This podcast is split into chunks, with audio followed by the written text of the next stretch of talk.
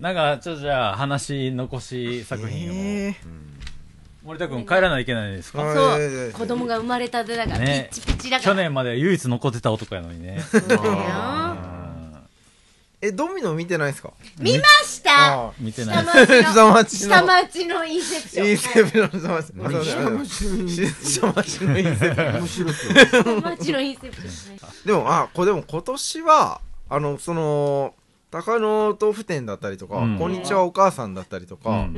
うん。その、あの、年を召してってる、あのー昔ながらのもう、なんだ大、大御所うん。俳優さん主演のうん。映画に行くことの楽しさうんあのすごい、カモメ映画そうですね、カモ、カモメというか、ななんていうんですかね。まあね、また別のそうですね。はい。もう本当にあの、お年寄りの人たちが、うんもうパーフェクトデイズなんかよりちゃんと、もう本当に年取ってる。もうふ、もう藤達はい見たい。はい、そうですね。地元でそれ撮ってくれたらはい、嬉しいって。はい。いう人たちの映画に行けたこと、っていうか、うん。そういう、そういう楽しみがある。うん。っていうのがすごい発見できたのがすごい楽しい、なんか。いい一年だったっていうのもありますし、うん。あとそ、のなんかおなんか是枝に関しても何でもなんですけど、うん。あの昔あの、うん。急に。です。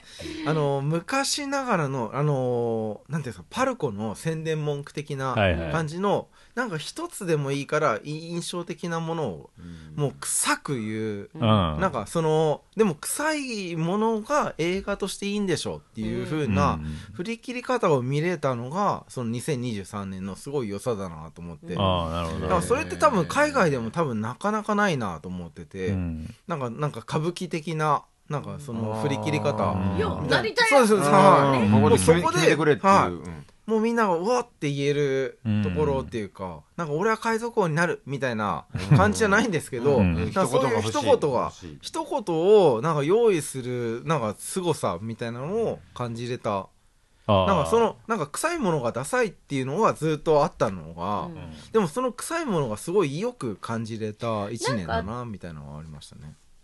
私が感じたのはなんか、あ、もう、何これ、総評？あ、それになってくる。あでもえまだ、総評、まだいいんじゃないですか？あそうしよう。うんあでもまあまあちょっと語り残し作品。一つ。はい、私はクエンティン・タランティーノ映画に愛された男、あドキュメンタリー。はいはい。今レゾアボレレザボアうんうんで、これって私が、ちょっとこれは、まあ、タランティーノめちゃくちゃ好き、直撃世代だから大好きだけど、で、この、まあもちろんドキュメンタリーも見るってなって見た後に、これって、あの、まあ、えー、とワインスタイン問題が絡んでくるんだあけ C セットど C セットううん、ットでね。太田の1位ね。ううん。ん。で。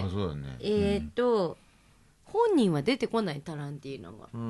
ん。他の周りのインタビューだけ撮ってて、うん。タランティーノのインタビューが全く出てこなくてう、ん。でタランティーノ作品に出続けてたユマ・サーマンが、うん。まあ、ワインスタインにやっぱりそういうことをされたとかっていう話も出てきてるうんだけどでもなんか本人が出てこないことでものすごい言い訳の映画みたいなああ、なるほどね。感じるわけ、はいはいはい。でなんかすごいこれダサいなと思っちゃって。あ松本人志ですね。そうなの。もう本当に。本当に。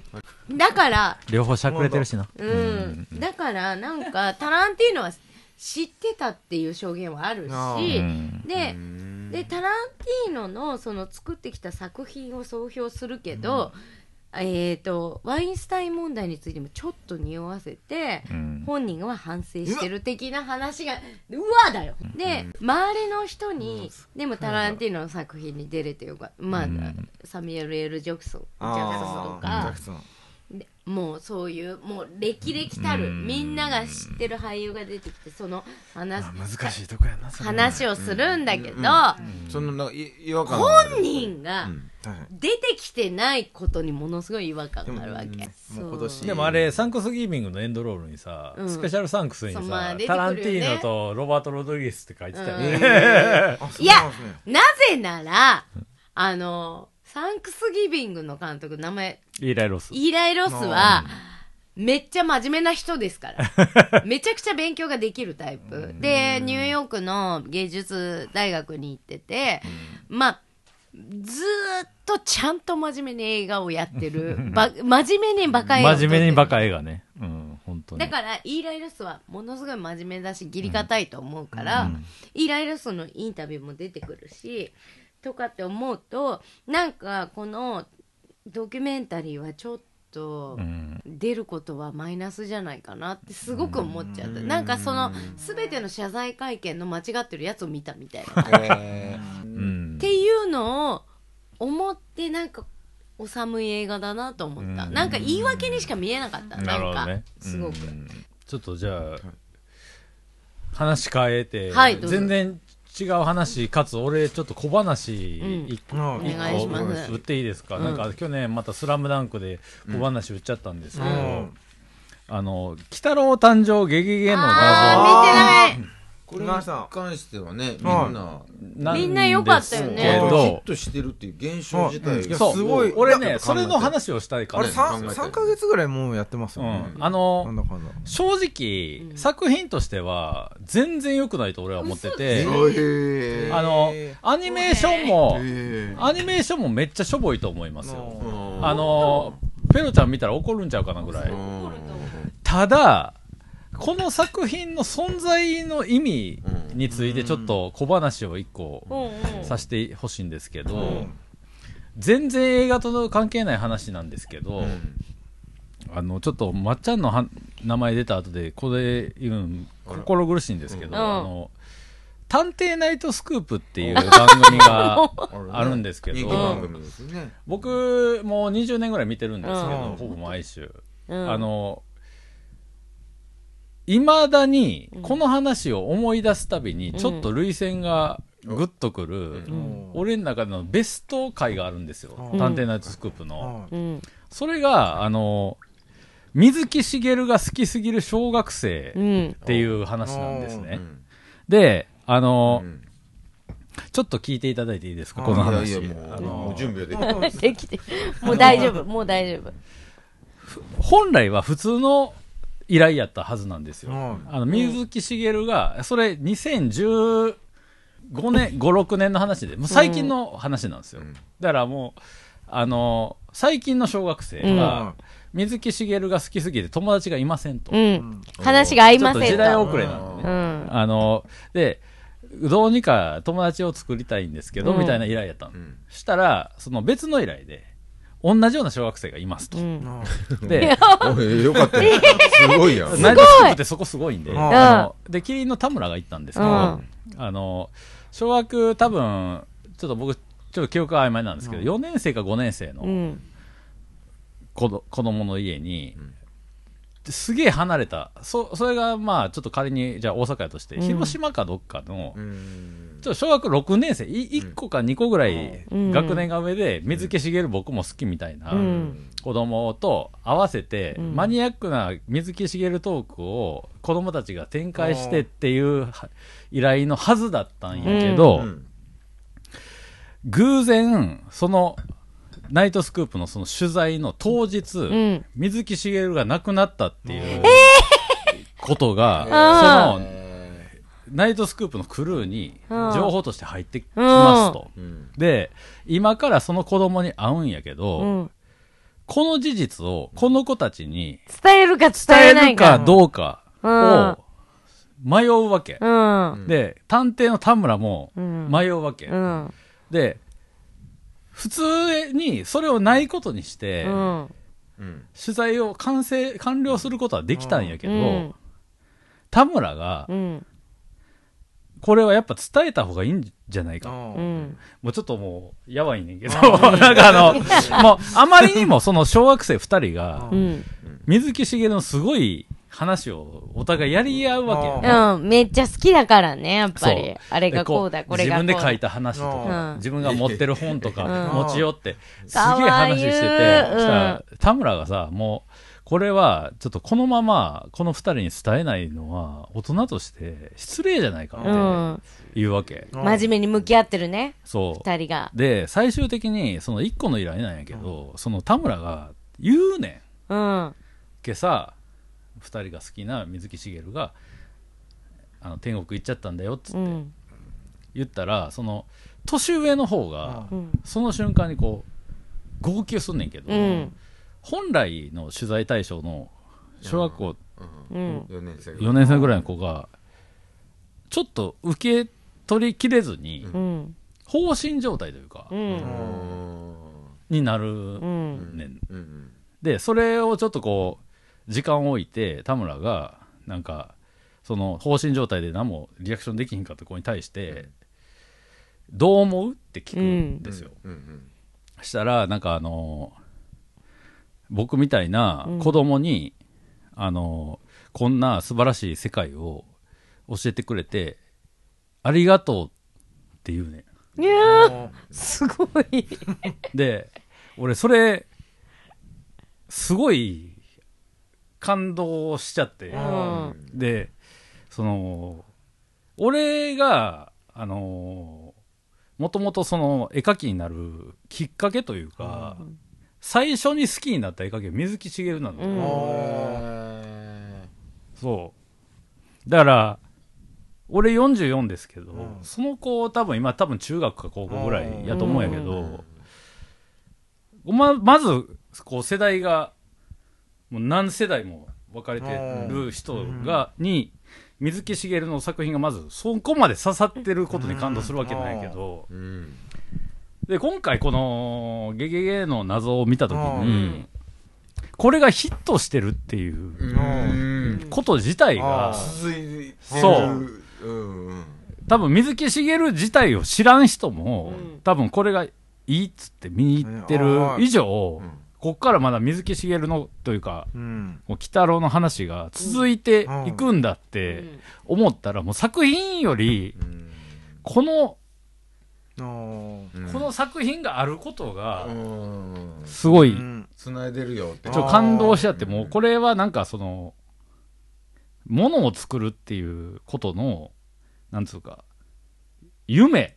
あー。うんその続いてくうん。もの。のえリメンバーミーですよだから。大丈夫そうだからそ大のうん。その要は誰かが誰かが記憶してるじゃん初めてです。あの、このね、本当にオペデミー賞始まって以来、こう今、授涙が。賞式みたいに。うん。なんか誰かが記憶してる以上その人は死なないっていうのの、ん。もう本当にそれをうん。スクリーンで、てか劇場でそれを体感した。うん。うん。で、話としても別にアニメはめっちゃしょうもない。うん。はっきり言うわ。うん。全然出来が良くない。ダメじゃん。だけどいやそんなことないだけど一応、だって評判いいじゃんだけど一応、墓場の鬼太郎の第一話の前日譚っていうオチ、うん。つながりになっていくのも、その、なんていうの、受け継がれていく感じがすごいして、うん。あの、エンディングで俺す、ちょっと泣いちゃったの。あうん。まあなんかあそこ本当にエンディングめっちゃやばいですよね。うん。なんか、あのびっくりしました。でも、俺は、でも、この前提で、やから感動してるから、うん。別に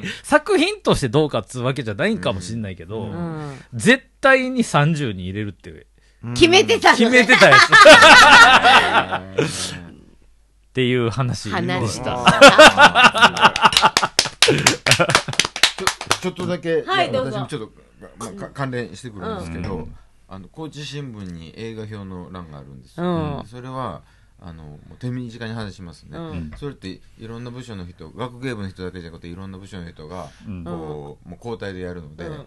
そのあこの人映画好きやなとか、うん。この人まあまあでやってるなっていうのがこう、もう読み手にもうん。分かってくるのよ、うん。うん。でそのあの鬼太郎のやつをうん。見た人のやつの表を見た時に、うん僕はあのー鬼太郎といえば、うん。あのー目玉の親父が、うん。あのーおあのお風呂に入って「うー気持ちがいい」っていうのが鬼太郎のイメージです、あれが好きです。みたいな。多分俺よりもうちょっと上ぐらいの多うん。分世代の人が出て。であこっからどうあのほら展開していくのかな現って話を代の絵柄も違うしかなと思ったら、もうずっとその話を割とずっと書いてて、うん。ほんでなほんであの隣のあの若い女子があのそのイケメンってイケメンってその主人公言ってましたとか、うん。うんそのいやちょっとちょっといらん情報がうん。多めやけど、最後にグッとこう寄せてくる、うん。絶対俺より年上やしストーリーにもちゃんとうん。ね、うまくうん。ちょっと軽めこう村の社会のやつを入れると思ったら、ずっとそれ言ったままあの気がついたらあのポポカンと時間が過ぎてましたと。言って、ほん。でほんで怖い話。ほんでただ、あの最後にあのもうあのおじさんはすぐ席立とうとしたら最後にあのもうエンドロールの時にもう少しありましたから、うん。席を立たないようにとか言ってムカついて。俺に書かせ。これはいかんってこれいろんな人が見るんやから、うん。これお前がクソバカってことを言ってるようなもんでこれ、ちゃんと見てないっていうのがバレちゃう。とか寝てたのかなというか、ん。多分中の物語に何にも触れてない、うん。ねそれってほら本当に見てないよ多分。本当に何もなかった時に、あの女優のあれが良かったとか、うん。逃げるやつよりまだこう、ひどいよね。ひどくて、なんか、うん。いや、これ、この人大嫌いで、なんか、あの、まあまあで、まあまあでもそのぐらいね、映画の見方、まあいろいろ。手原さん投書した方がいいあいや、あ、言った。あの、知ってる学芸部の人に。うんあの人誰かは知らないけど、なんか、ちゃんと見る人に言ってもらった方がいい。いやほんまそうほんまそう。手原さんにやらせたらいいじゃん嫌な感じする高知新聞うん。なんかよもうなんなら俺にやらせてほしい。いや私だってもう長野日報やらしてほしいよ本当に。私に。ででそのふざけんなだから。僕は言った人は首の感想を書いた人だったので。この人はまあちゃんとストーリーにも触れつつうん馬で6頭でやってんなって書いてなかった。いやいやいやだからだからそこまでほらみんながか、君に寒いなとか言って、みんながそこまでほら深いと思えないけど、なんか最後に自分の言いたいことをちょこっとちゃんと入れてて、あの、たたけしの身体性がも、もしまだあったら、ん。もっとこうリズムが出たんじゃないかって、あーあの、そこはすぐなんか、あーうまいうまい言い回し。うん。いや、いや身体性じゃないです。まあまあちょっとまああの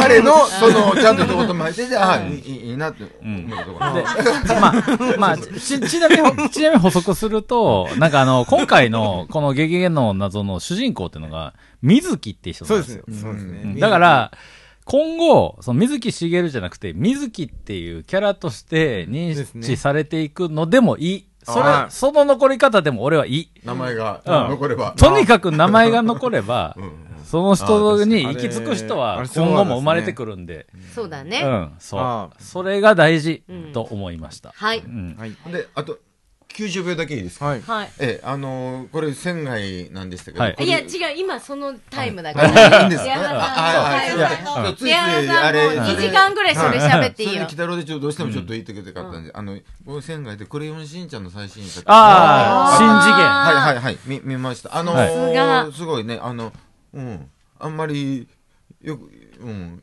今までよりあんまり良くなかった。それはそれとして置いといて、それの、俺が一番こう、ば爆笑し、まあ、仙外なので、うん。爆笑したのが、うん。結局その、しんちゃんのお父さんのひろしの靴下がめちゃくちゃ臭いっていうのが、こう、なんか一つのアイテムになってるので、うん。それで、あの、もう最大の敵を倒すっていう、なんか臭くて倒せたんですよ。うん。でもう、クレヨンしんちゃん。お父さん最強やん。うん、そうだヒロシ。もう、あの、ヒロシ。うん、ヒロシの靴下はもう、もう吐き出しちゃうっていう。いやいやいやででほんで、これが、まあ、要はこう、大きい話にはしたくないけど、うん。実写でも、こう、なんか女の人をこう、蔑む表現がだんだんこうしづらくなって、ああ、いやなるほど。ね。そうそうう。んそれはその時代的なね。そのそれこそダウンタウンのやつで、昔のやつ見るとなんかちょっと、うわーってなんか、うん。変な気持ちになるっていうのがあって、で映画ももちろんそれがあって、うん。でクレヨンしんちゃんも、うん。今普通に見るとそのお母さんのミサイのケツがでかいって言ってる時に、うん。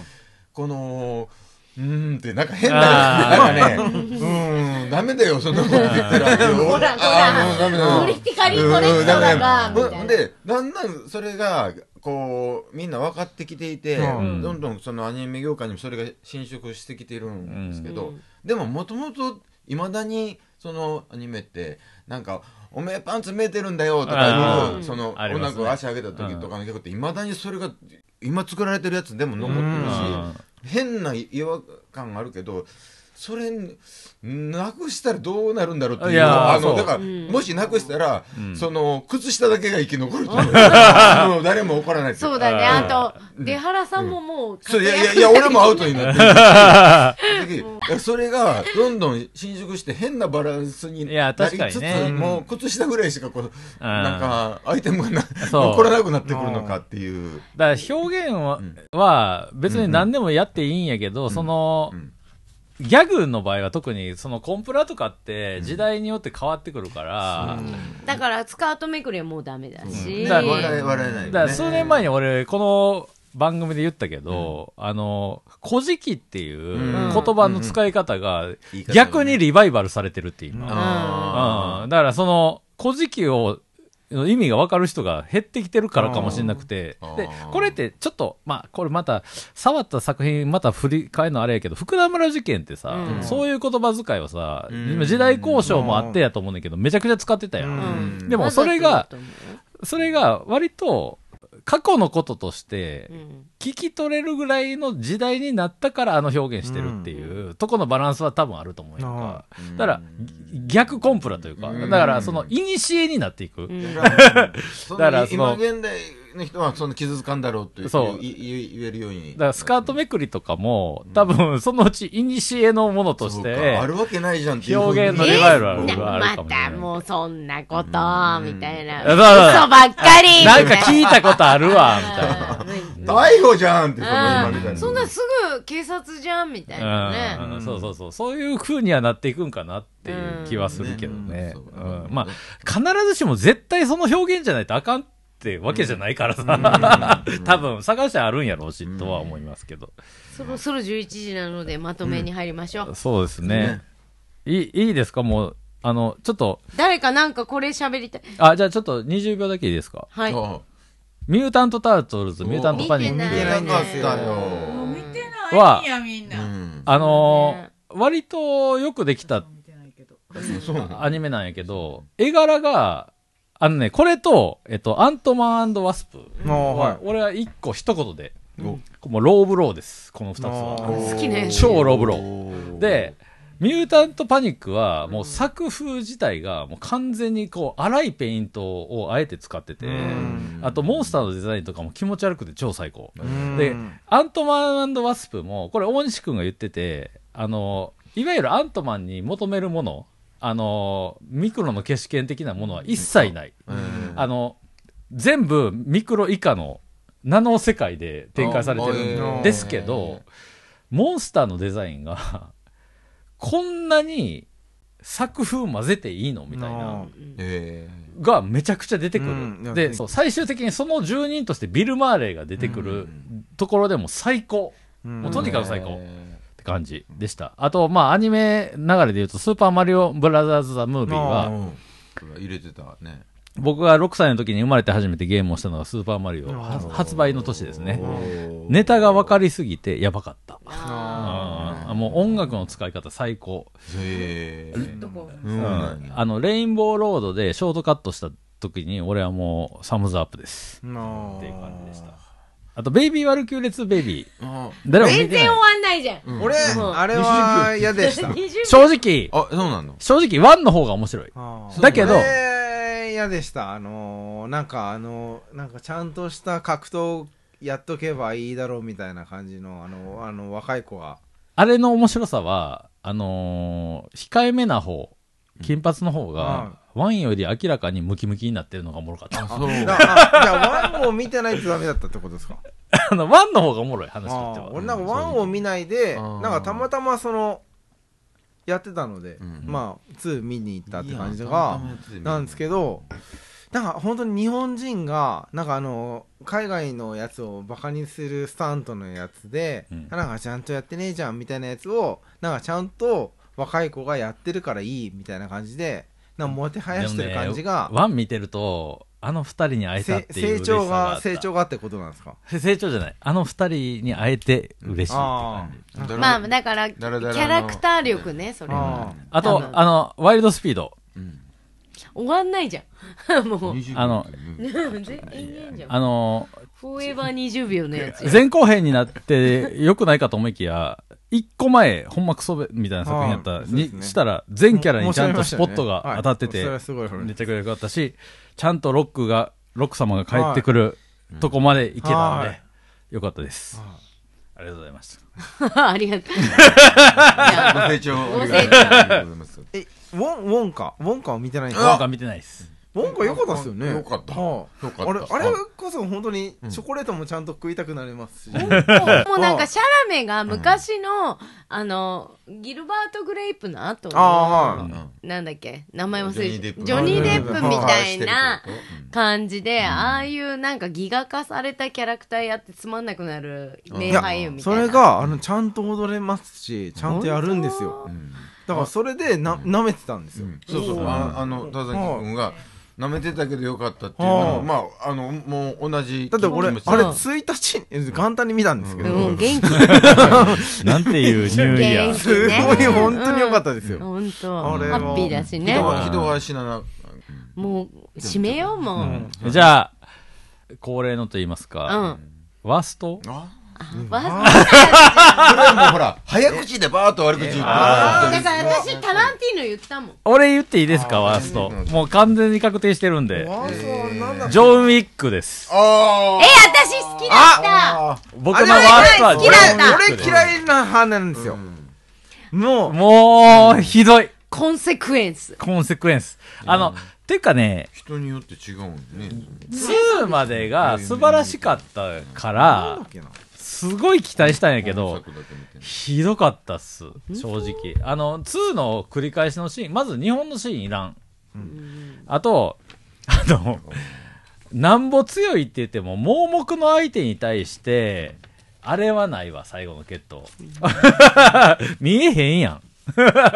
なんで別のやり方せんかったんって感じ。いやもう私は全然いいですよ 一生あれをやっててほしいと思う、ジョン・ウィックでしたね。俺のワーストは。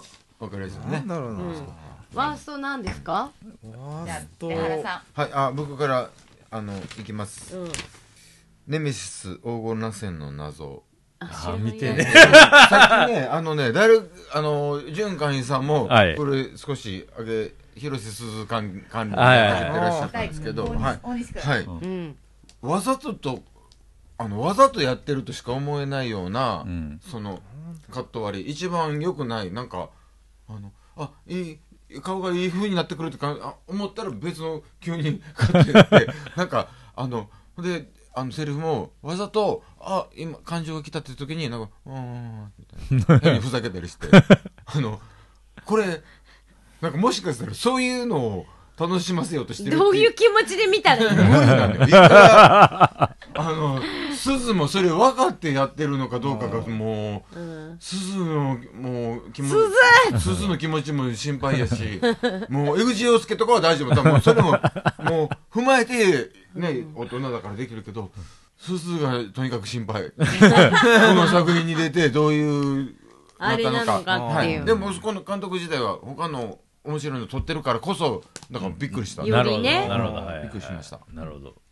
どう？俺じゃあファファミリアあー見てない。役所広司が出てるやつであーあの上半期も言ってたよね。ああのーなんかブラジリアンの人たちの,、うんうん。コミュニティのね。あのコミュニティのところに、あの役所広司が交わる話良入っててねさそうな感じやったやん。で思うでも っていう感じに思うじゃないですか、ね。それをことごとくなんかもう荒立たせる話で。でなんかブラジリアンのハーフたちをなんか無駄に抜かせるんですよ、えしかもなんかですごいダサい場所で。うえん。無駄にですよ、でで だからもうあの福あの福田村の、あのなんか無駄なエロシーンみたいな感じの。あーでもね、むあー。福田村のエロシーンはね、全然ね、もう。まだまだ全部、えどれも無駄じゃなかった？東出くんありがとうのやつだけど。まあ塗れば塗ればあいやいやいやじゃあじゃああのあのあ感のあないよのあのあのあれあれですよ。あのえのえのもとの。ええもとのえもとあれは多分復讐するは我にありのやつだよね多分。あ村の秘密やからねあれうん。あは、でもあそこまあいいのよ。別になくても、うん。あの、うん。想像はできるわけじゃないですか、うん。だからそれを分かるところをやってた。でもそのそれをやってたっていうのをやってもでもすごいダサいシーンでやるとか,、うん。なんか全てことごとくなんかうん無駄なものなのにそれによりダサくしていくっていうのをうん。ことごとく積めかす積み重ねていく感じが、めちゃくちゃムカついて、へもうー本当に嫌だったなっていうのが すごいあった作品でしたね。なのでワーストですね。ワーストじゃあペペロちゃんのワーストは？えだから私はクエンティン・タランティーノのドキュメンタリどーやっぱり言いみんな言い訳すながみたいな。怒りがあるやっぱ、うん。ね愛があるだけに怒りがあるそうそうそう。だからえでもだから俺首首輪でもいやワーストになるにはやっぱり理由が個人的なこう。そう。そうそうそう持ってなかったらないのよだから単につまらん映画って、うん。だから俺ここれまたちょっと揉めるかもしれんけど、正直俺の中ではパールもワースト級なんですよ。おー。そうでしょ。あと インディ・ジョーンズ？インディ・ジョーンズ。見てないかな。りひどかったなと正直俺は個人的には思ってて、うん。あと ごめんなさい。マイ・エレメントも。ああそうです。かもうはい。はい俺はい俺結構好きでしたよ。私見てないから評判めっちゃ悪いよねでも。なんもないなって思っちゃったっすね。うあん。ー。なんか好きだったんですよあの火とよ火とうん。あの水で翡翠ってあの名前を子供につけようと思いました。いやすごい影響。すごい影響を受けるぐらい。あのー前の作品がよすごかったやんか。あのあーあのあれ、悲しみのやつ。ああはいあのー感情えっとがあー。そのやつ。えっ、と、なんてタイトルやったっけね。はい。もう全員がね。もうなんだはい。出てこないんですけど。あのああの監督やって言うから期待したんやけど。う、ん。で、まあ、その、なんていうの、感情っていうのはさ、形がないものやからさう、ん。あの、形のないものを形にしてくれたっていうかんたあの感動があったんやけうん。ど、火と水って、って思って。なそれはいいよ。いいじゃないじゃあね、そ、それはこさの、話永遠やるのやめようもう。ね。待ってこれわこれはもうもうワンストをね一個ずつ言っていくっていうところっていうのはちょっとありましたけどね。11時だから閉めよう。じゃえ新新カメラマンは？あ仮面ライダー。いやあ、あ、それでも、本当は私本当のはい。点数引くのはそれなんですけど、うん。なんで言わないのよ。いやなんかそれを否定するぐらいの材料がない。ただ面白くなかったっていう。それ一番つまん。ないやつ愛が愛がなくて本当につまんない。ワーストにもならんっていう。ワーストにもならんやわかります。つ。じゃあ、ちょっと総評？はい。いきますか、最後今に。年はど私は感じたのは今年はおじいちゃんたちの監督その巨匠と言われる人うん。えっ、と角川ウンターだったらポール・シュレーダーとかうんあとはデビッド・フィンチャー、うん。デビッド・クローネンバーグ。う、ん。でナポレオン。うん全部とにかくまあ、あの、おじいちゃんたち。あ宮崎おっさんたち。宮崎駿。宮崎駿。宮崎駿は私はちょっと入ってこきてないけど、うん。マッドマックスの人も撮ったしね。あそうかそうそうそうそう。あアラビアンナイト。アラビアンナイトね、うんうんうん。ないことになってるからジョージ・ミラーは、なん。か でもなんか結局底力がすごいっていう、うん。そのおじいちゃんたちの。うーん。とこかな。知ってる監督の作品が全部良かったっていう。う、ん、なるほど。うん。知らない監督で言ってびっくりしたのはやっぱ「狼の家。うん。」かな、うん。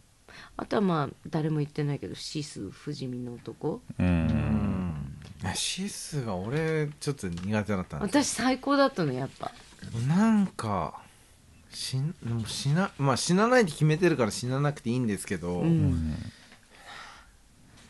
絵力が良かったよ。うん。私は。ああなんかちょっとなんかあのコントラスト強すぎて、あちょちょっと苦苦手っていうか、うん。なんかはそれはでもペロちゃんの中ではそのベテラン俳監督がうん。取った1年っていうのは、うん。そのなんていうんですかねその結構なんかいろんな条件があったと思うんやけど、うん。な例えばさコロナで上映のリズムが狂ったりとかっていう中で、ここまで揃ったりとか、ポール・バーホーベンも出てるしね、ん。今回は。私はまあペロちゃん個人的な感想としては豊作、豊作よ。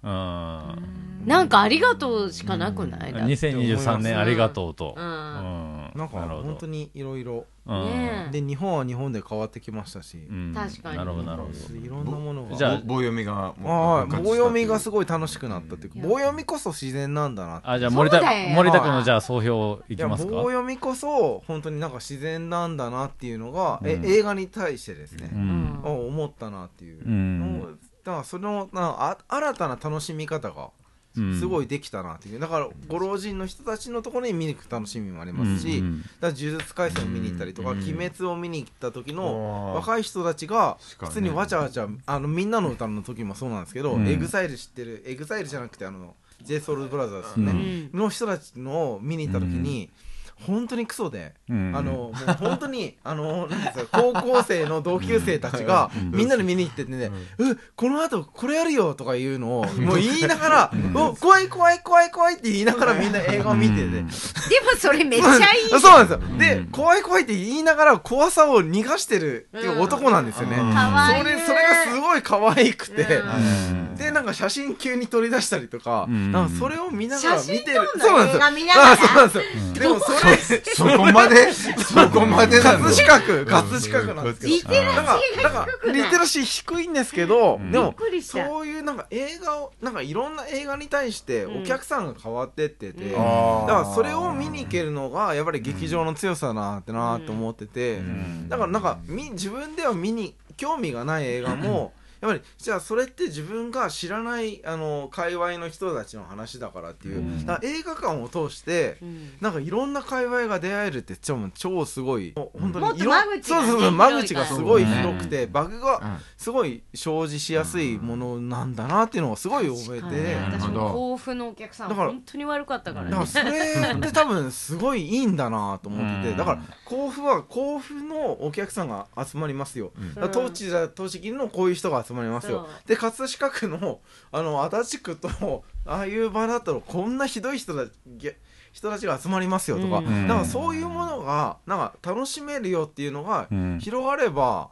なんかなんか映画館もっと楽しめるのかなみたいな。なるほど。のがすごい思えてだから、ん。でも結構一番リテラシーが低いなと思うのは意外とあの武蔵野館とかに来るあの映画通って言われてる人たちの方がなんか席を絶対譲らないとか、うん。なんかなんか急になんか変にこう映画をなんか気にしながら携帯を見るとか。なんかそういうなんか変な携帯見るいやいやでもでもなんか変なクソみたいなのがいるのがうん。意外と映画オタクの方がクスクソが多いバレないようにやってるそうそうそうそう。だからだから余計イラつくみたいな。そうそういやそれ何の総評なのだからだからその劇場に対するまあまあででも現場からの。まあ現場からのはい。現場なのでなそうですねはい。うん。だからなんかそういうなんかいろんなものを,、うん。を加味しながら見れるのが、うん。多分すごい楽しいなって。だからえアメリカで映画を見に行ってるのでもすごい楽しかったのは、やっぱり冷房の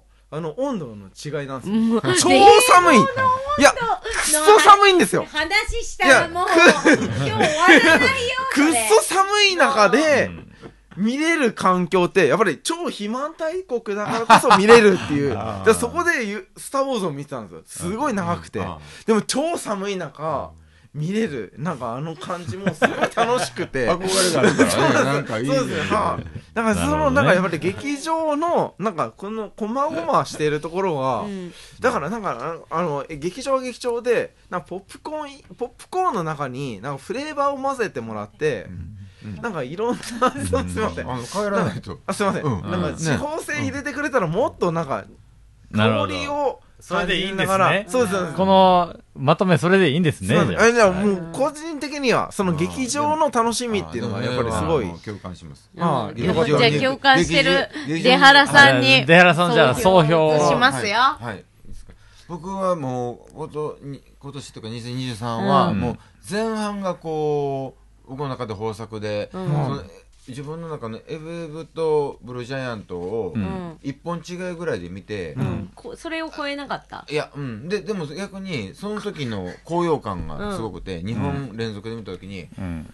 映画館行ったらやっぱり楽しいことがあるんやああそうだようん。もう、まあ、映画館行ったらこんなに絶対楽しいんやって。いうのが、もう、その、2本連続のせいで、まだ劇場、劇場好きになり、うん戻ってうん、やっぱ劇場で見るぞっていう気持ちをこう確認し、うん。あと今年はその日本自分の作風にも関係してくるあの個人的なやつがあって。それから「世界の大きく」。と「逆転トライアングル」うんうんはいうんそれって やっぱり。逆転のトライアングル作風にはい。あ反映しのやったぱり排出物をあ使うってそれってやっぱりまあ、うんこちんちんですそうそれってうん。どんだけこの画面でみ人が見てられるんだろうっていう、うん。でそれをこうエンタメとしていけるかどうか、うん。意外にあれ見見れるもんうんね。うん、そうなんですよ。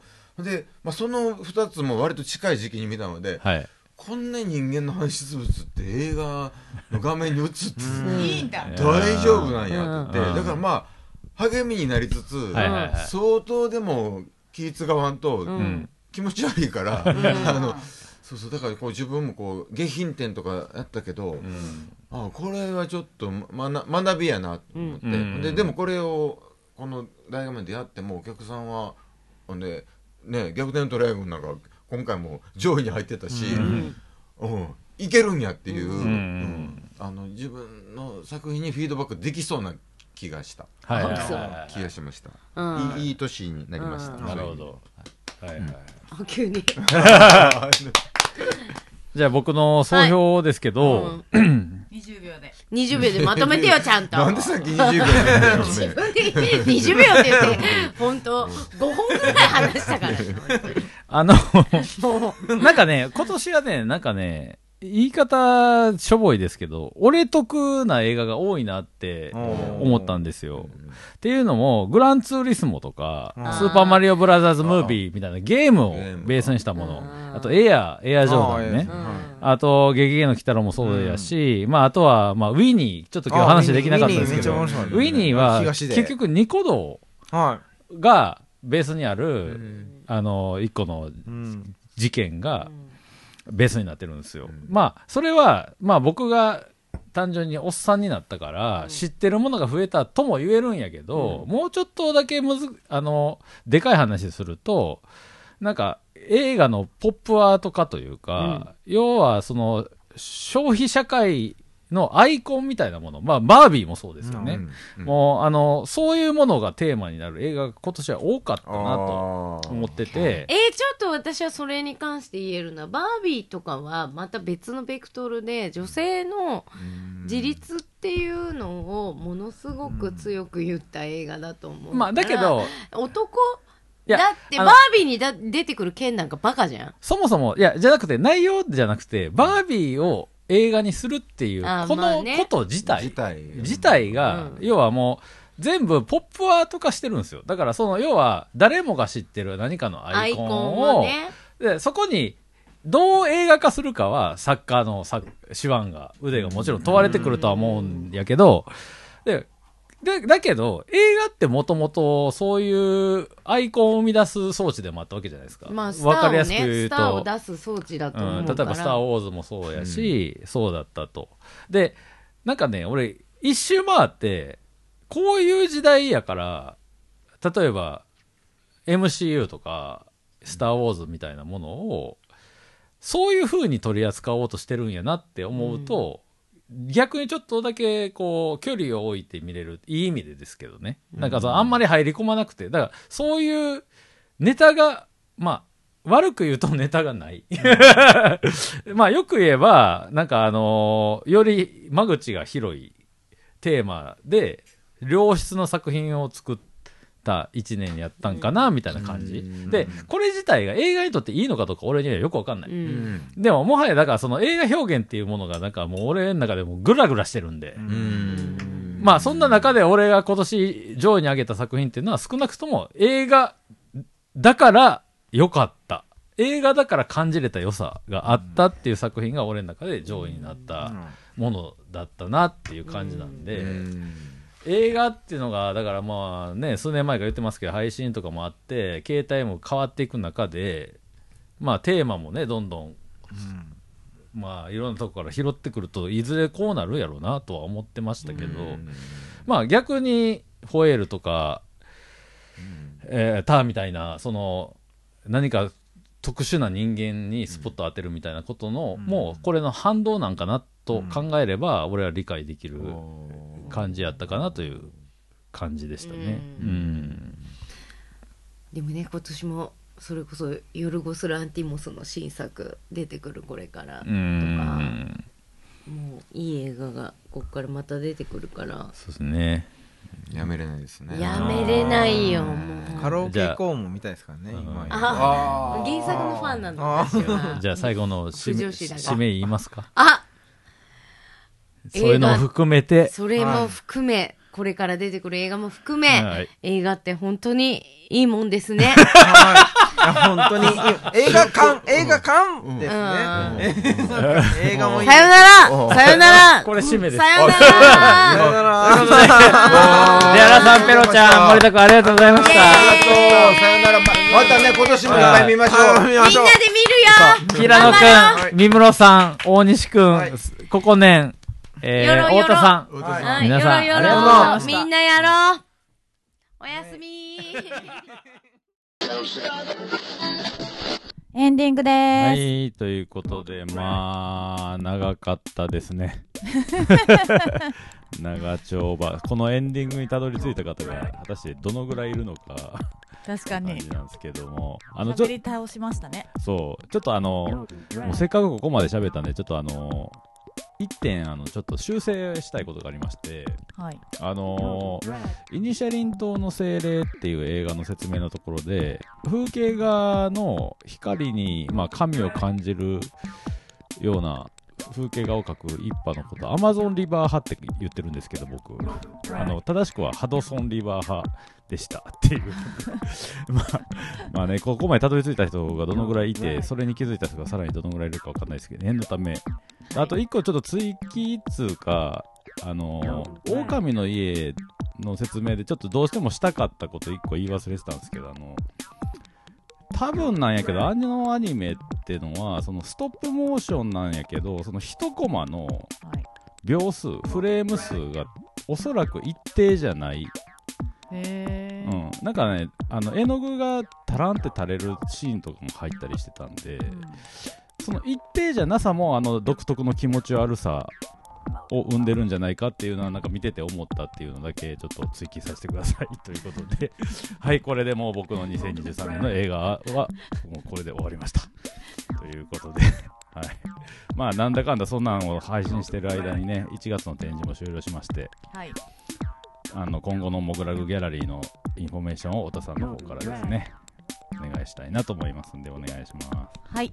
えっと、2月はちょっとお休みいただいておりまして、次回は3月になります。はい SRBGENk 個展、Pretty Like Blood。うん3月16日土曜日から4月7日日曜日までとなります。はいということで、はい、オープニングパーティーが、はい。初日3月16日土曜日は18時から21時でオープニングパーティー開催いたします。営業時間は13時から20時。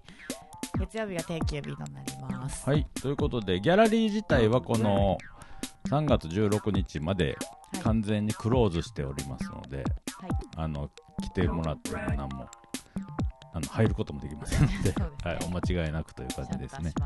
はい、ということで、まあ次はね、あのー、3年前ですかね、あのー元気セッター2人展からのはい。去年の12月のセッタさんがまず個展をやりそして今回の春一発目は SRB 元気さんの個展からスタートということで、はい。楽しみですうね。ん、こっから結構怒涛ですからねうんちょっとね、あの、去年からちょっとあの、我々、パツパツでやりすぎてて、少しここでおお休みいただこうかなという、ね、とこもありますんで、ちょっとご了承ください。というわけでございまして、まあ、それまでラジオもちょっとないですかね。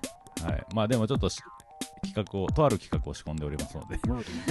あのー、まあ、それがまた発表できる日が近々来ると思いますんで、引き続き、モグラグギャラリー、モグラグラジオ、どうぞよろしくお願いします。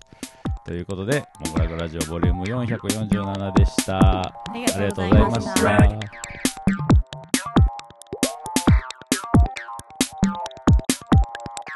Morgan Rag.